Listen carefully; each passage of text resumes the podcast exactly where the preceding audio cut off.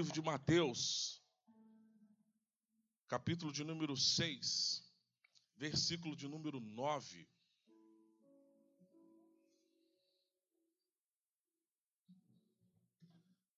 A palavra do Senhor diz assim: Portanto, vós oreis assim: Pai nosso que estais no céu, santificado seja o teu nome. Venha o teu reino e faça a tua vontade, assim na terra como no céu. Pão nosso de cada dia nos dá hoje. Senhor, pela tua palavra, nós queremos firmar um compromisso contigo de andar segundo a tua orientação. Pela tua palavra, nós queremos crer, Senhor, que a tua presença sobre as nossas vidas mudará a nossa história. Pela tua palavra, nós acreditamos que tudo aquilo que esperamos pela tua presença se manifeste. Em nome do Senhor Jesus. Assim nós te bendizemos, Senhor. Fica conosco. Fica conosco, Pai. Em nome de Jesus. Amém. Dá um sorriso para quem está do seu lado e você pode se sentar.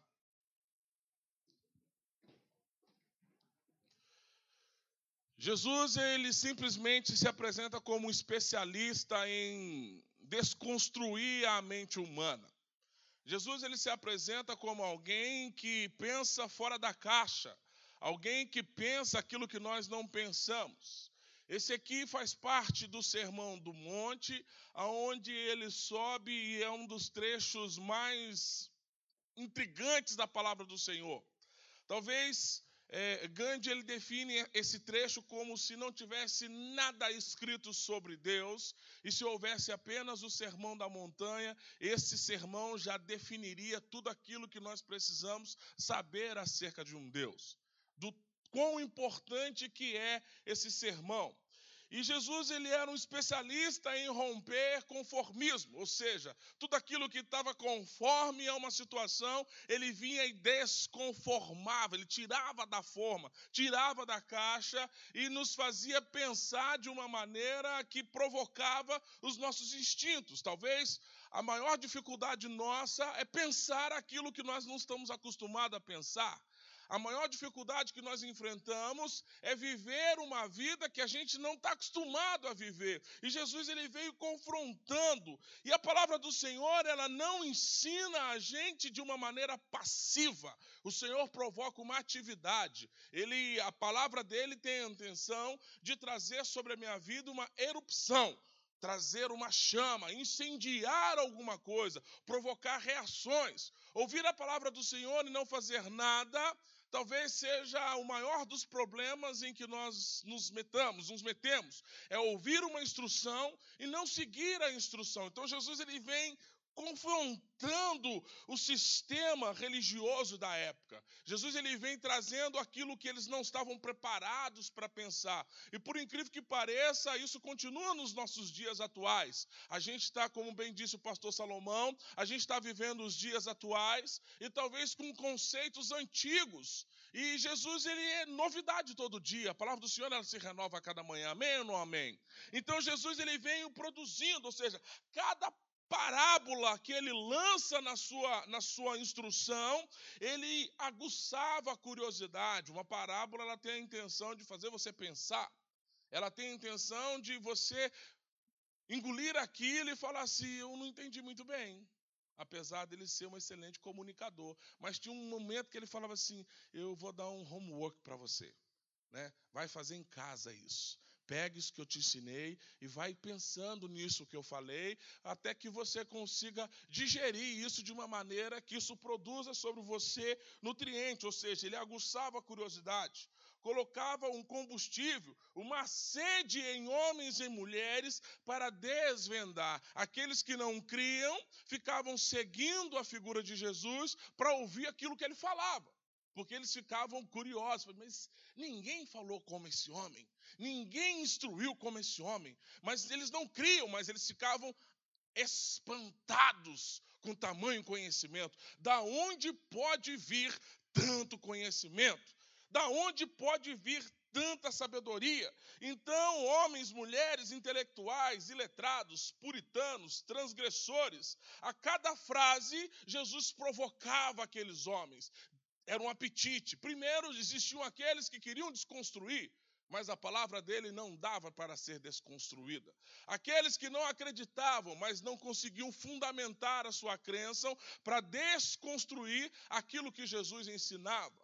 Existiam aqueles que se sentiam fora, de repente, pela palavra de Jesus, eles estavam incluídos. Existiam aqueles que se sentiam o máximo, e pela palavra de Jesus, eles começavam a se sentir o menor dos homens. Então Jesus ele alcançava todos por causa da sua generosidade, da sua afetividade. Então, diariamente Jesus os abalava. Ei, Jesus ele precisa nos abalar diariamente. Conhecer sobre Jesus vai dizer que ele vai estremecer os meus alicerces, ele vai provocar em mim tremor e temor, para que eu possa experimentar todo o amor que está escrito pela sua palavra. É interessante porque Deus ele é apresentado como um, pelos religiosos como um Senhor austero, pesado, rancoroso, pronto para irar-se e matar aquele que transgredia. Então Jesus ele vem provocando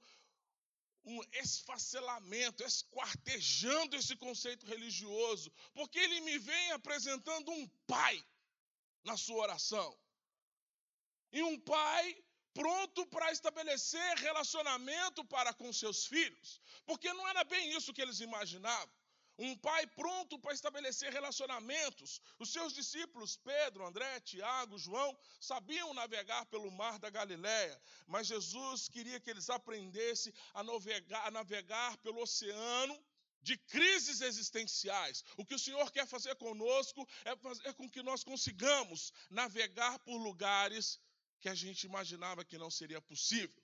Talvez você conheça tudo sobre aquilo que você está fazendo, Salomão. Talvez eu seria o pior dos colocadores de taio. Mas o Senhor, ele tem um outro processo na minha vida, que é entender aquilo que ele está ensinando, e esse processo é para mim, é para você, é para todos nós, estabelecer sobre nós como navegar nos tempos atuais. Como nós podemos seguir o nosso caminho nos dias em que as crises existenciais elas são mais fortes? Nós vivemos na geração mais depressiva da história, onde as pessoas entristecidas, enraivecidas, as pessoas tensas, estressadas, as pessoas preocupadas, as pessoas que mais consomem, a indústria que mais enriquece é a indústria farmacêutica. Existem remédios para toda sorte de enfermidade. Doenças psicossomáticas, que são somatizadas pelos problemas do dia a dia. Nós estamos atraindo para nós um sem números de enfermidade, porque a vida está empurrando, empurrando sobre nós um peso que o qual nós não conseguimos gerenciar. E o Senhor ele está dizendo para mim: não, não, não, André, muda essa história a partir de uma verdade suprema, a partir de uma palavra suprema. Então, nós, para navegarmos no tempo atual, nós precisamos de que perguntas sejam respondidas. Talvez a que é mais feita é: quem sou eu? Não é isso? Quem eu sou? Quais são as minhas escolhas, as minhas intenções ocultas? Quem é este homem que eu sigo? Quando nós falamos sobre Jesus, essa pergunta ela precisa ser respondida. E ela fica sendo ecoada. Quem é este homem que eu sigo? Que mistérios o cercam? Por que ele fala por parábolas? Por que nos escandaliza, estreitando laços com pessoas socialmente rejeitadas? Por que ele me provoca, curando leprosos e abraçando a prostitutas? Meu Deus, que homem é esse? Que homem é esse que me provoca? Porque nós, por estarmos dentro da presença do Senhor ou dentro da igreja, nós nos julgamos perfeitos. Nós nos julgamos os melhores dos seres humanos. E a gente imagina que não tem lugar para mais um. Eu quero, em nome do Senhor Jesus, que você se surpreenda, porque sempre há lugar na presença desse Pai. Então Jesus ele apresenta Pai nosso. Ele está dizendo, ei, um pai, ele, se ele está olhando para os problemas que o filho causa, ele não olha para o filho que ele tem. Um pai está de olho no seu filho e não nos problemas que ele provoca. Porque um pai sabe quem é o seu filho.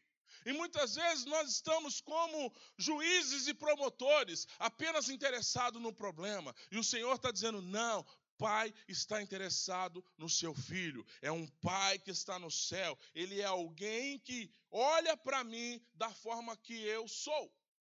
E me entende? Porque um dos confrontos maiores que nós temos na Bíblia é justamente a parábola do filho pródigo. Quantos aqui esperavam um castigo para aquele menino? E seja sincero. Eu esperava, só eu. Ah, bom, eu fiquei sozinho aqui. Eu falei, Deus, será que só eu que sou julgador? Quantos esperavam? Eu queria ver o, o, o pós-história. Não, esse pai deve ter feito alguma coisa. Ele não pode ter recebido esse menino, dado a ele um anel, feito um churrasco. Ele não pode ter feito só isso. Ele deve ter sentado com aquele menino e falou: agora nós vamos conversar. Eu e você, nós vamos ter uma conversa séria. Vamos resolver esses conflitos não deixou isso para a gente, vai ficar na minha imaginação, na sua imaginação. Mas a palavra me mostra um pai que viu o filho primeiro do que o filho viu o pai. Porque ele estava à espera daquele filho. Aquele menino chegou e o pai olhou para ele e falou assim: Meu filho estava perdido. Encontrei, ele renasceu, ele reviveu. Então, um relacionamento de um pai que sabe que o seu filho errou, mas sabe que dentro de casa ele voltará a ser fortalecido. Então, isso nos confronta. Porque a minha relação com o pai talvez seja a minha relação física com meu pai terreno. Então, se ele é um castigador, eu imagino que quando o pastor fala de um pai, eu lembro de um pai que gera castigo. Se ele é um pai mau, quando o pastor fala de um pai, eu lembro de um pai que, de um pai que faz maldade. Então a minha relação com o pai, ela precisa muitas vezes ser construída novamente para eu entender esse Deus amoroso.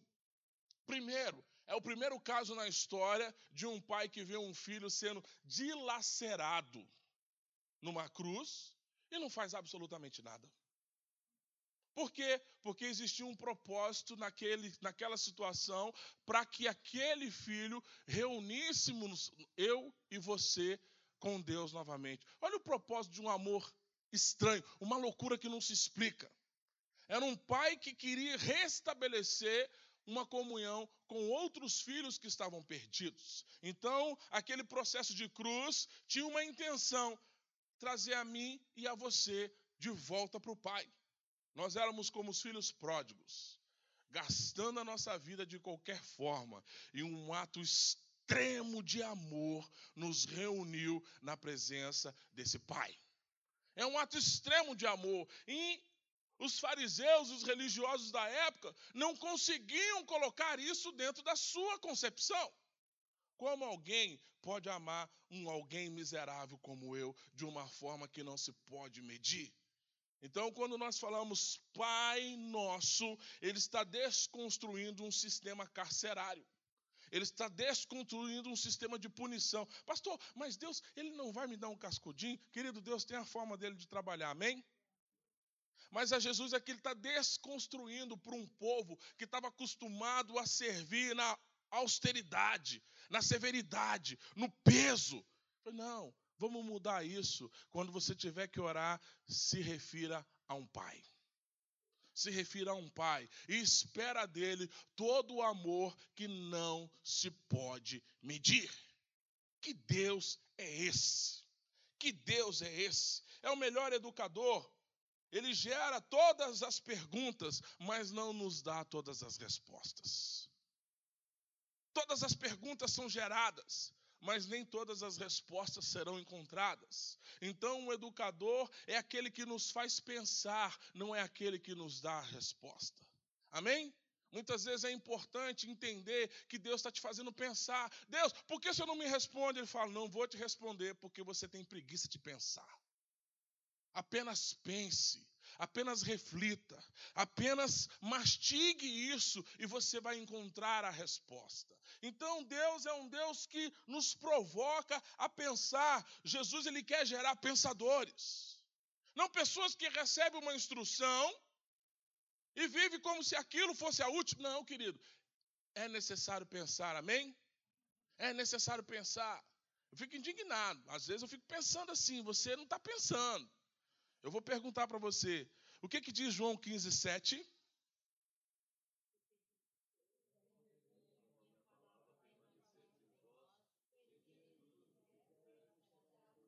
É só vocês que estavam na igreja domingo passado? Hum? E o restante não vieram? Onde é que vocês estavam domingo passado? Ninguém pensou, né? Ninguém foi para casa pensando nisso, foi? Hã? A palavra do Senhor diz que, João 15, 7.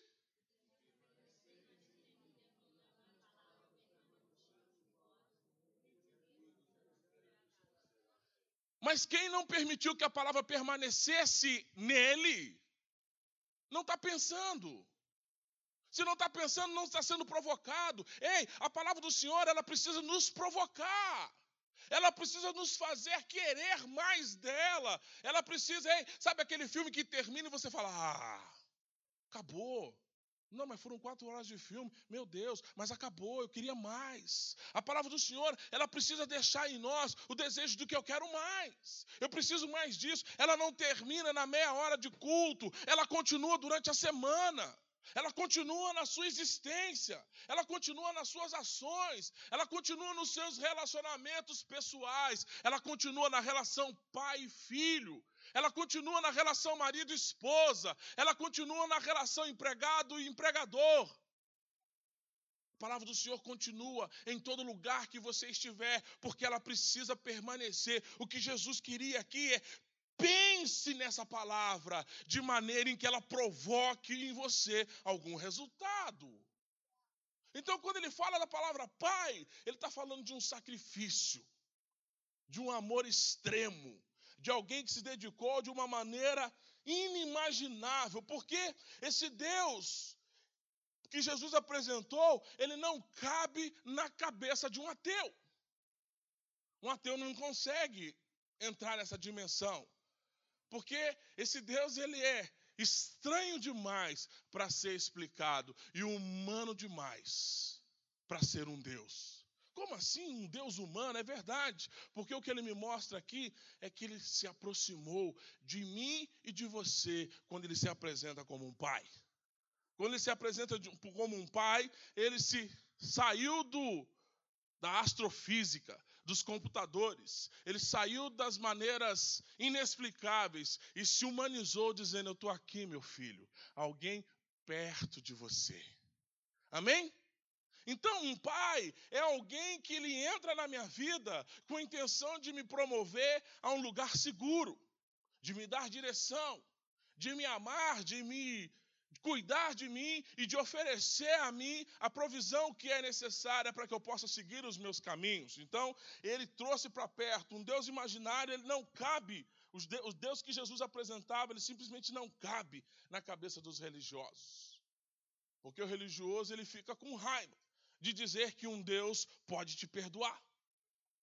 Ele fica com raiva de dizer que a graça, ela te abençoa mesmo você não merecendo. Porque o religioso ele quer que você morra e ele diga bem feito. Bem feito, quis viver a vida à sua maneira. O religioso é o irmão do filho pródigo, que vê o menino chegando em casa e fala bem assim: não pode, devia ter morrido na rua. Meu pai não pode amar esse menino assim, porque eu fiquei em casa. Ei, e ele recebeu, veja bem, segundo os costumes da época, o filho mais novo recebia só um terço da herança. O filho mais velho, por sua vez, ficava com a outra parte. Então, o filho mais velho ficou com a parte gorda da herança. O filho mais novo ficou com uma pequena parte da herança. Certamente o pai ficou com um pedacinho ali para continuar mantendo. O menino ficou rico. Quando viu seu irmão chegando, falou assim: Não pode, deveria ter morrido. Não pode. Pai, ele gastou tudo. E daí, qual o problema? Ele come do meu, não precisa comer do seu. Deus está dizendo para você aqui: você come daquilo que ele te oferece, amém? Então nós temos que entender esse conceito, porque esse conceito desconstrói todo o poder, porque o prazer do Senhor é nos irrigar. As nossas emoções, é trazer sobre nós algo interessante para que nós possamos viver. Aí ele começa, depois que ele fala de um pai, ele entra no versículo dizendo assim: O pão nosso de cada dia nos dá hoje. É uma pequena frase, intrincada de um monte de coisa. É uma pequena frase que dá para nós uma dimensão que a gente ainda não conseguiu entender ou não consegue viver.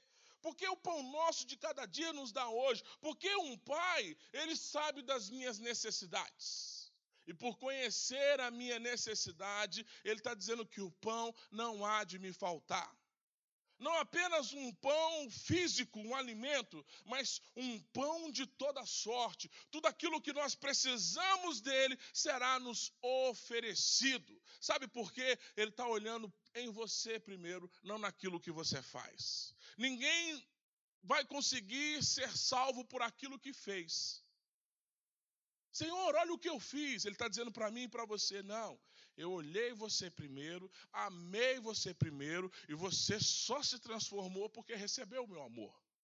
Então ele diz para mim que esse pão que ele nos oferece é um, é um homem que sai da esfera do poderoso e começa a trabalhar nos meus conflitos humanos. É um pão que me abastece. É um pão que esclarece, é um pão que muda a minha sorte, é um pão que trabalha no meu caminho e muda aquilo que eu sou. Amém? Então, quando ele fala assim, o pão nosso de cada dia nos dá hoje, ele está dizendo para mim que a provisão vai ser oferecida. Parece simples olhar isso aqui de uma forma única, mas o pão, o pão é aquele que é básico. Ele está dizendo para mim que as minhas necessidades básicas em Deus serão supridas. Amém? O pão é algo primordial. O pão é aquilo que eu recebo na minha manhã. Não é verdade? Então ele está dizendo para mim que as minhas necessidades básicas serão estabelecidas. Você valoriza mais os seus filhos ou os erros que eles cometem? Mais os filhos né? Se a gente ficar valorizando os erros, como eu conseguirei ser pai? Então Deus está dizendo para mim que, independente do que eu sou, Ele está falando: olha, o pão vai chegar. Amém? A provisão vai chegar. O suprimento vai chegar. Porque Ele quer trabalhar naquilo que eu sou. Ele vem se revelar a mim de uma maneira que me constrange. Porque esse pão é um pão que ele abençoa soldados romanos, fariseus e pecadores. É um pão que estabelece um novo princípio. Porque imagine alguém, no momento de crise, recebendo chicotadas e sendo apunhalado com lanças pela sua costela, sua mão dilacerada por pregos. Ele olha para aquele monte de pecador e diz assim: Pai, perdoa-os, eles não sabem o que fazem. Meu Deus, isso é para quebrar tudo. Ele não está falando para mim que não fiz nada, entre aspas. Ele está falando para os seus agressores. Porque ele está olhando para aqueles homens numa nova essência. Assim que o Senhor nos enxerga, Ele olha para mim e vê aquilo que nós podemos nos tornar se nós acreditarmos na instrução dEle. Amém? Porque a instrução dele tem um único objetivo: me converter em alguém melhor. É fácil nós perdermos os nossos relacionamentos porque nós ficamos olhando para aquilo que fizeram. Não é? Quantos vínculos já foram quebrados porque a gente não suportou aquilo que aconteceu? A gente deu mais valor para aquilo que aconteceu do que pela pessoa, enfim. A gente não entendeu que aquela pessoa era alguém num processo de tratamento alguém que poderia se tornar alguém melhor se eu tivesse dado a ele a oportunidade dele aprender. Esse pai é alguém que quer que nós aprendamos com os nossos erros.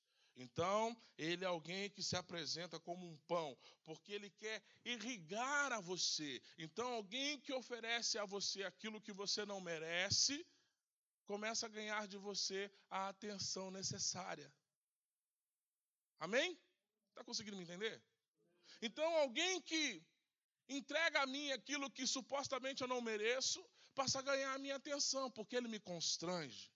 Então, quando ele fala que o pão será lhe dado, mesmo que você seja quem você é, ganha de você a sua atenção. Porque o pai quer constranger o filho a se comportar como um filho. Talvez a nossa maior dificuldade seja exatamente essa: me comportar como um filho. Porque o filho sabe que na casa do pai possuem regras. Um filho sabe que na casa do pai possui um conjunto de normas e padrão que precisa ser seguido. Lidar com criança é simples, lidar com adulto dá trabalho. Como um adulto se infantilizar em Deus e receber novas instruções para que a verdade dele transforme aquilo que eu sou. Essa é a, a casa do Senhor. As pessoas que têm dificuldade de submeter instrução. Mas entenda, Deus está falando com você nessa manhã. Ele é aquele que te ama por aquilo que você é. Então, quando ele, quando ele fala sobre isso, ele está dizendo que ele é o pão da vida. Ele é aquele que nos abastece. Ele é aquele que não quer que você morra de inanição. Inanição é quando você não come mais, você não se alimenta mais, você não tem nutrientes. E a palavra dele tem o poder de produzir vida aonde ela chega. A palavra do Senhor ela tem o poder de produzir vida onde ela chega, mas a gente não tem consciência do quão miserável nós somos. O nosso sistema de autossuficiência, ele gera em nós uma dificuldade de submeter à instrução.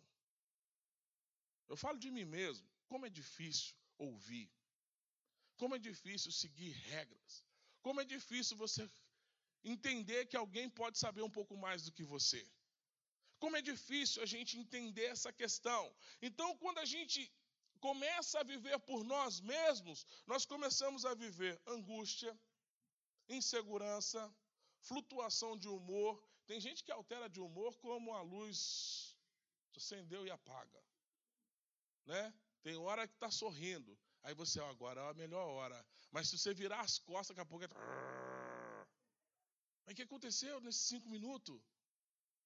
O que aconteceu nesse intervalo? A vida estressada, uma vida complicada, pesada, amarga, e quer morder todo mundo. Aí amanhã que ficar pedindo um monte de desculpa. Dá trabalho ou não dá ser assim, gente? Oh, você desculpa ontem, eu não falei por mal. Mas não falou por mal, falou quem é que estava aí? Né? Vai para a sessão do descarrego. Amém? Se você não perdeu, ei querido, me entenda algo. Se você perdeu o controle das suas emoções, tem um outro espírito aí. E eu duvido se a gente não repreender, ele não pula longe. Ei, mulher, quando o marido vir igual um pitbull, repreende ele em nome de Jesus. Está repreendido em nome de Jesus. Está pensando que eu estou endemoniado e está cheio. Repreende. É a mesma coisa, mulher. Quando você estiver assim, uivando. Né? Às vezes tem mulher que uiva. Virou lobo, virou, pastor. Repreende lá. Dá um chá de Bíblia para ela, ela vai ficar zerada. Amém? Dá um chá de Bíblia de três em três horas. Chama ela para orar. Para ver se abençoada TPM, meu Deus do céu. O pior, o pior faminto é aquele que não reconhece a sua própria miséria, porque ele não se permite ser alimentado. O pior faminto é aquele que não se permite ser alimentado. Às vezes eu sou faminto daquilo que o dinheiro não pode comprar, daquilo que só a humildade e a generosidade são capazes de me conceder. Não adianta ser faminto se eu não sou generoso e humilde. E muitas vezes eu preciso entender que se eu não reconhecer a minha miséria de alma, eu não consigo receber o pão que Ele quer nos oferecer, a fim de nos fortalecer na presença dEle.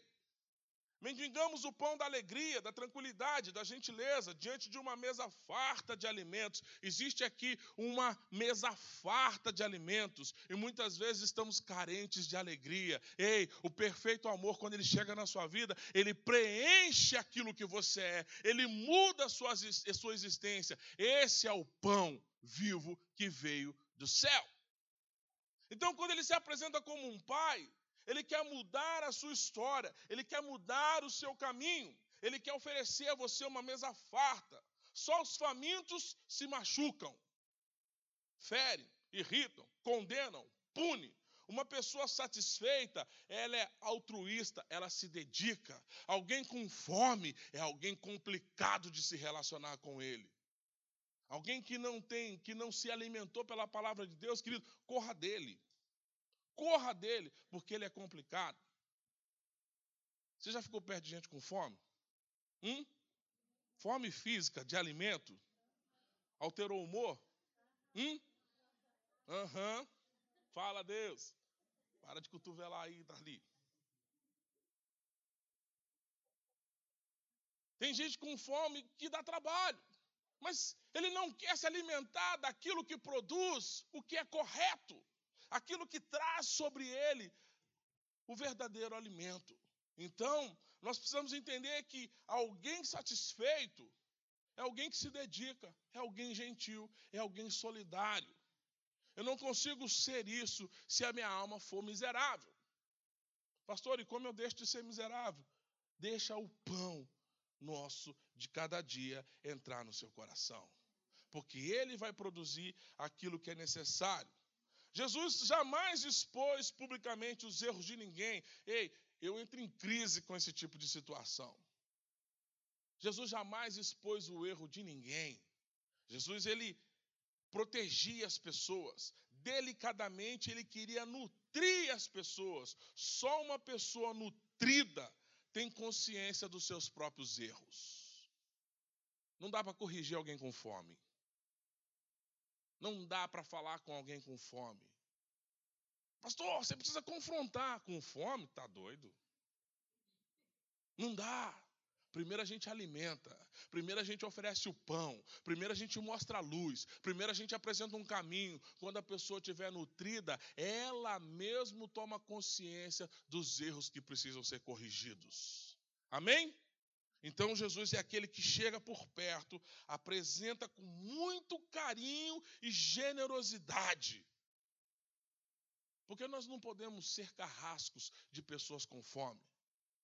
Já ouviu a expressão do chutar o cachorro morto? Né? Depois que o cachorro morreu, todo mundo quer dar um bicudo nele. Ah, mas quando ele estava latindo, todo mundo tinha medo. Às vezes nós nos comportamos dessa forma. A pessoa está ferida, machucada, acabada, arrebentada. Aí você vai lá, deixa eu dar o meu bicudo. Bem feito para você. Vai, te disse, te falei. Não, querido, ofereça a ela o pão. Ofereça a ela nutrientes, ofereça a ela amor, ofereça a ela companheirismo, ofereça a ela a luz do mundo, ofereça a ela a mudança de história e ela mesma vai corrigir o seu curso, porque esse pão oferece esse amor. Amém? O pão nosso não é apenas um, o Pai nosso não é apenas uma oração, ele é um mapa para encontrar um alívio na terra das perdas, da, da insegurança, das tempestades. O Pai nosso é um mapa para encontrar alívio. Então Jesus ele foi desconstruindo todo um conceito religioso da época. Ei, vinde a mim todos vós que estáis cansados, sobrecarregados. Aprendei de mim, que sou manso e humilde de coração. O Pai Nosso, ele estabelece um caminho. O cristianismo proclamado por Jesus, ele renova a alma dos estressados. Ele irrigava a saúde emocional dos frustrados. Ele estimulava a inteligência dos iletrados. Andar do lado desse homem era intrigante, era um convite para ser saudável, sereno e me sentir incluso. O convite para andar do lado desse homem era conversar, converter pessoas rudes em pessoas amáveis em pessoas sem talentos alguns, em pessoas absurdamente sobrenaturais. O convite para andar ao lado de Jesus é deixar de ser quem eu sou para viver aquilo que o Senhor me planejou para ser. Andar do lado desse homem é começar a viver uma plenitude. Jesus não apontava o dedo para os erros humanos, mas acolhia, compreendia o ser humano que errava. Só foi contundente com os fariseus que se ocultavam debaixo de uma máscara religiosa, mas eram hipócritas. Amém? Às vezes ter um estereótipo não significa que eu sou. Tome cuidado com estereótipos. Às vezes você olha alguém e você fala, ali só pode ser um pecador. Ali só pode ser alguém que não presta. Às vezes você pode surpreender. Amém? Porque Jesus ele trabalha fora da caixa. Jesus ele trabalha fora da nossa concepção. Por isso ele estimulava a nossa ele estimula a nossa concepção. Então, aonde Jesus entrou em crise aqui? Só com gente que dizia que era. Quem confessava que não era, todos eles foram amados, abençoados, perdoados, conduzidos a uma nova esfera. Aqueles que se diziam ser entravam em crise, porque não conseguiam entender esse amor. Como alguém pode deixar uma mulher igual aquela, pastor Salomão? Na minha casa, talvez ela não entraria. Se deitasse aos meus pés, eu ia chamar minha mulher. Pelo amor de Deus, me livra dessa, desse constrangimento. Amém? Eu tenho falado nos grupos que eu frequento. Se essa mulher entrasse por essa igreja adentro e se convertesse, eu teria o maior problema da minha vida para administrar. Uma comissão de mulheres dizendo, pastor, não queremos ela aqui na igreja.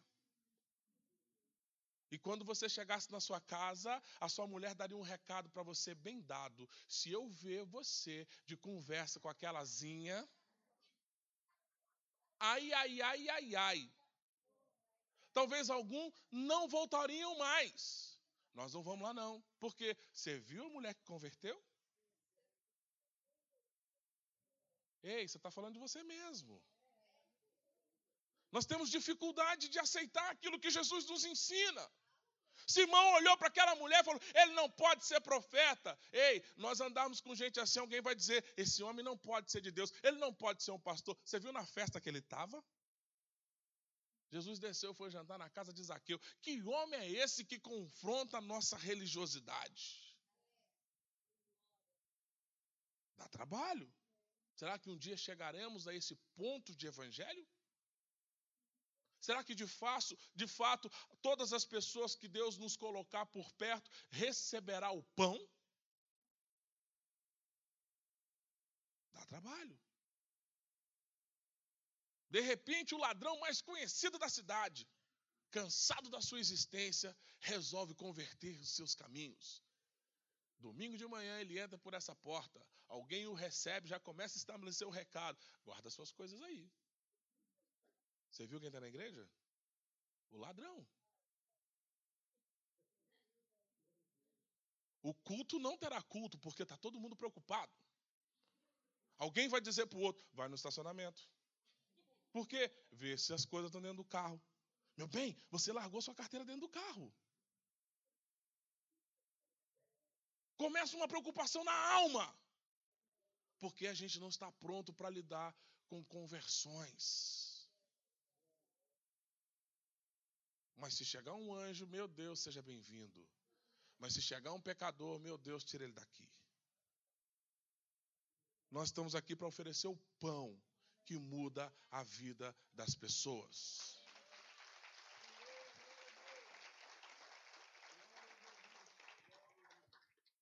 Jesus exigiu muito pouco, mas saciou muito. Tratou primeiro da paralisia intelectual dos aleijados, para depois nos ensinar a andar.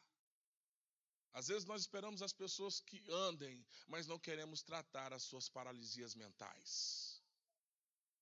Ei, você tem que andar. Não, ele precisa aprender primeiro. Primeiro Jesus instruiu. Ei, o que é que você está fazendo aí?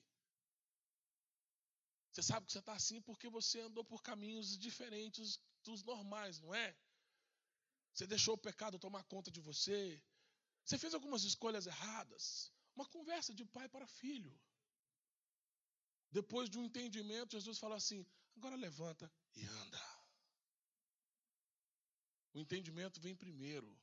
Depois que chega o entendimento, o milagre se manifesta de uma forma natural. Amém? Às vezes o milagre não está chegando porque o entendimento não entrou. Jesus ele saciou muito. Se deseja se tornar uma pessoa madura em Deus, exija menos dos outros e entregue mais. Seja você o fornecedor, não aquele que cobra. Afinal de contas, aqui não tem um agente do Serasa. Aqui tem Serasa, pastorzão? Serasa é um órgão que fica negativando o devedor. Você não paga, ele vai lá e põe um, um põe um, põe um, um, um na sua conta. Aí você não paga de novo, ele põe um outro menuzinho na sua conta. Aí um dia você vai querer comprar, comprar alguma coisa, alguém fala assim: não posso vender para você. Por quê? Porque disseram que você não tem crédito. Às vezes a gente está vivendo assim, negativando as pessoas. É o sistema de ponto aqui, não é isso? Se você, se você é um bad credit, você não compra nada. E se conseguir comprar, vai pagar lá na lua os juros, porque você não é confiável. Jesus ele, ele veio mudando essa história. Ele pegou os não confiáveis, investiu nos não confiáveis e os converteu em modelos. Não faça isso comigo, não, Senhor. Não muda a minha, a minha, a minha concepção do que é ser bem-sucedido, não. Ei, Jesus pega pessoas comuns, negativadas no mercado e converte eles em seguidores, pessoas absurdamente sobrenaturais. Então, se deseja de fato, não aplauda apenas aqueles que sobem no pódio, mas passe a reconhecer aqueles que ficam em último lugar. É fácil aplaudir vencedores, mas há de se reconhecer o esforço daqueles que tentaram participar da corrida. É fácil reconhecer aqueles que estão na frente, mas o seu olho deve estar muito próximo daqueles que não conseguiram alcançar as primeiras posições, porque isso nos torna mais próximo de Jesus. É uma violência punir aqueles que não alcançaram. É importante porque a gente não deve aqui celebrar o ativismo. Só tem importância aqueles que fazem alguma coisa. E quem não faz nada deve receber o mesmo aplauso de quem participou. Até porque aquele que fez só fez porque aquele que está sentado ajudou a fazer. De uma forma ou de outra, todo mundo se entregou. Amém? Porque o ativismo é combatido por Jesus quando Marta, apressada nos seus afazeres, não tira cinco minutos para ouvir a instrução. Jesus ele combate o ativismo. Ele diz: há tempo para todas as coisas, e é tempo de parar e ouvir aquilo que o Senhor tem a instruir. Amém? E às vezes a gente está acelerado, acelerado nessas condições.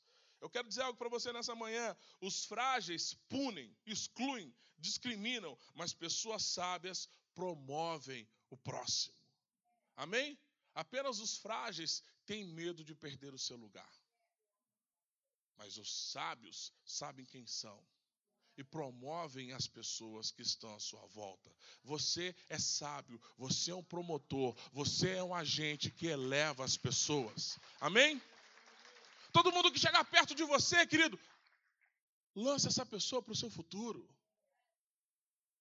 E a sua gratidão que a pessoa vai ter por você vai trazer toda a recompensa que você espera. Amém? Não tenha medo de investir nas pessoas. Não tenha medo, porque lá na frente você será lembrado como alguém que apareceu na vida de alguém, você será o pão. Amém? Quem é para você? Olha, um dia eu, minha vida estava assim, mas alguém chegou na minha vida e mudou a minha história. Por quê? Porque você é sábio. Os frágeis dizem: hum, esse é o meu lugar. Fique esperto, hein? Vão tirar você do seu lugar. E você fica com medo de você perder a sua situação. Jesus escandalizou os religiosos da época, dizendo que os que mais falharam foram os que mais amaram. Os fariseus se preocupavam com a moralidade exterior e ele com o coração. Os fariseus se ocupavam com a obediência e ele com a motivação interior. Às vezes o fato de eu obedecer não significa que no meu coração existe submissão. Estou obedecendo, mas por dentro eu estou. Ele está fazendo. Lá em casa eu falo, não faça. Eu falo igual Jesus, conheço-lhe os pensamentos. Porque você olha na expressão do rosto, você fala, né? Arrependi de ter pedido. Mas exteriormente, eu estou fazendo, pai. Por dentro. Hum? É assim, né? Hum. Vai ajudar sua mãe. Ai. Né? Aí começa a quebrar copo. Panela cai, pá! Ô, oh, má vontade da bênção. Os fariseus não tinham motivação interior. Eles queriam se apresentar como sendo, mas não eram. Ei, Jesus é o especialista em esquadrinhar a alma. Ele olha e falou: vocês não aprenderam nada. Então é isso que nos faz pessoas diferenciadas. A sua postura era revolucionária. Ele foi capaz de dar mais valor à mulher que dormia diariamente com diferentes homens, aos que faziam orações diárias. Em Mateus 21, 31, ele fala das prostitutas. Como isso é possível? Ela estava em último lugar na escala moral mas eram honestas com elas mesmas, possuíam grandes capacidades de amar e tinham mais consciência da própria fome. Essas pessoas tinham consciência da sua fome, elas sabiam que precisavam de Deus para serem alguém melhor. Alguém aparentemente nutrido não se permite receber instruções, muito pelo contrário, questiona todas elas. Esse homem não pode ser de Deus. Ele não pode ser quem diz ser. Ele não pode, porque se fosse de Deus, reconheceria quem é essa mulher que está chorando aos seus pés. E com muita classe ele falou assim: Ô boca aberta, eu vi você beijando os outros, eu vi você lavando o pé dos outros. Eu vi você cuidando dos demais, pois eu entrei aqui, até agora você não fez nada por mim bocudo. Acho que naquela hora ele ficou pensando bem assim: Uai, como sabe o que eu estava pensando? Imagine a cara de espanto. Imagine aquela cara de. E os outros olhando para ele? Né? Na hora, assim, aquela mesa, assim, aquele torta de climão. Né? tentando não pensar em nada para ele não falar comigo também. Né? Sabe aquela capa? O que você está pensando? Nada. É? Nada, porque ele vai falar comigo também. Eu já falei aqui que quando eu era adolescente, vinha umas irmãs que revelavam nos cultos, os jovens não iam para a igreja. Eis que te digo, os meninos, tuf, tuf, tuf, cadê os meninos? Sumiram tudo. Vai que. Né? Vai que. Minha mãe está lá, vai que. Eis que te digo, meu filho. Jesus ele fez isso na mesa, os outros, ó. Miudinho, ó. Só ouviu o coraçãozinho assim, tuc, tuc, tuc, tuc, tuc, tuc, tuc, tuc. E Jesus mostrando que aquele não era o Espírito. E ele recebeu com muita graça. Essa mulher me adorou do momento em que entrou aqui até agora. Esse é o princípio daquele que recebe o pão, amém? Então Jesus ele estava trabalhando nos vaiados, naqueles excluídos, naqueles que se diziam miseráveis, mas eles estavam buscando em Deus uma mudança, uma transformação. O Pai Nosso, ele é aquele que rompe a nossa timidez. E ele nos incentiva a uma ousadia, porque quando você diz para ele assim: nos dá hoje é só alguém que tem um relacionamento interno com o Pai. Para você orar, o pão nosso de cada dia nos dá hoje é só de filho para pai. Pai, me dá. Pai, me dá. Pai, me dá. Só quem se sente filho tem a ousadia de romper o silêncio na sua oração. Não é um imperativo dizendo se o Senhor não me der. Não, é um filho que pode se relacionar com o pai e pedir dele aquilo que se espera. Ei, é o meu pão, pai, me dá. O Senhor sabe bem o que eu preciso, me dá. Porque a religião me diz que para eu falar com Deus, Eu tenho que entrar num ritual sagrado, secreto, escondido.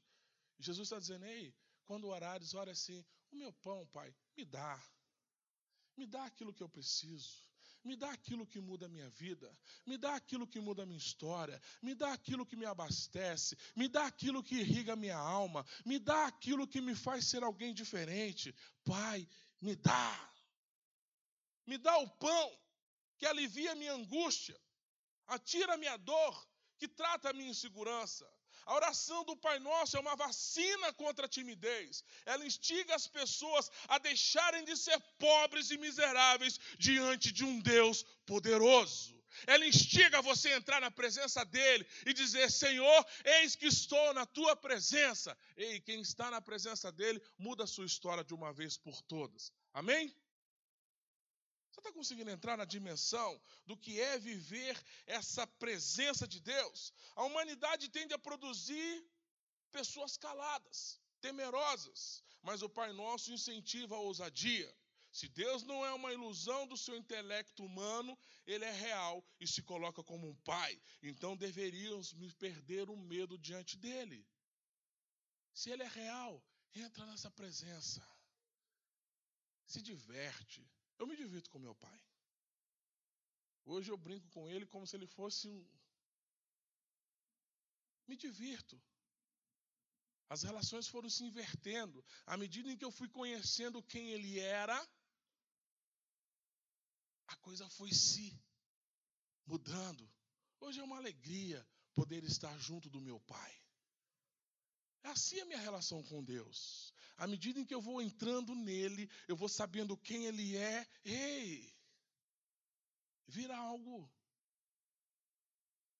genioso, algo saboroso, algo que eu não quero deixar de ter por perto. É isso que estabelece a minha rotina como Deus. Então, como filho de Deus, então, quando Deus, quando Jesus ele vem explicando o Pai Nosso, ele está dizendo para mim que aquele pão que ele nos oferece, oferece hoje. Amém? É o suprimento por agora, é o suprimento para viver o sobrenatural. Eu continuo essa mensagem na quarta-feira. Amém? Então você que vem, você vai ouvir ela de novo, o restante dela. Parte 2. E a parte 2, o final do filme é sempre melhor. Amém? Deus me moveu para ministrar essa mensagem para você. Uma frase simples: o pão nosso de cada dia nos dá hoje. E a parte que eu devo para você é a parte do hoje. Eu já falei do pão e eu já falei da ousadia. Quarta-feira eu vou falar do hoje. Eu quero crer que você vai começar a entrar nessa oração como você nunca entrou na sua vida. E Deus, você não deixou uma oração para a gente não entender ela. O Senhor deixou uma oração para a gente viver ela. O Senhor deixou um modelo simples para eu compreender essa simplicidade e entrar na dimensão dela. O Senhor ele quer mudar a sua história. Não temporariamente, mas definitivamente. Amém? Feche seus olhos, eu quero orar com você.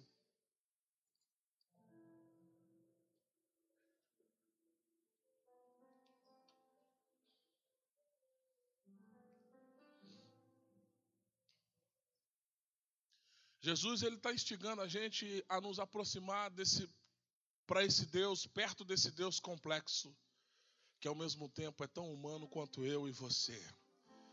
É um Deus que a única coisa que ele diz, você quer a manifestação do meu poder? Então me ame. Me ame. E você, quando você ama ao Senhor, você passa a entrar numa dimensão que você ainda não vivenciou. Eu quero nesta manhã, em nome do Senhor Jesus, que a palavra que foi ministrada domingo passado, ela continue ainda em vigor na sua vida que a palavra do Senhor permaneça em você. Eu não quero que você memorize nada para chegar aqui na frente e dizer que sabe. Eu quero que você memorize para chegar aqui na frente e dizer o que o Senhor fez em você depois que você trouxe a palavra para o seu interior. Eu quero que você memorize essa palavra e você tenha a sua vida transformada de uma vez por todas. Eu não quero que você viva um momento, eu quero que você viva uma vida em Deus. Porque isso é que vai levar a nossa vida para uma nova dimensão. Amém? Amém? Vamos adorar o Senhor.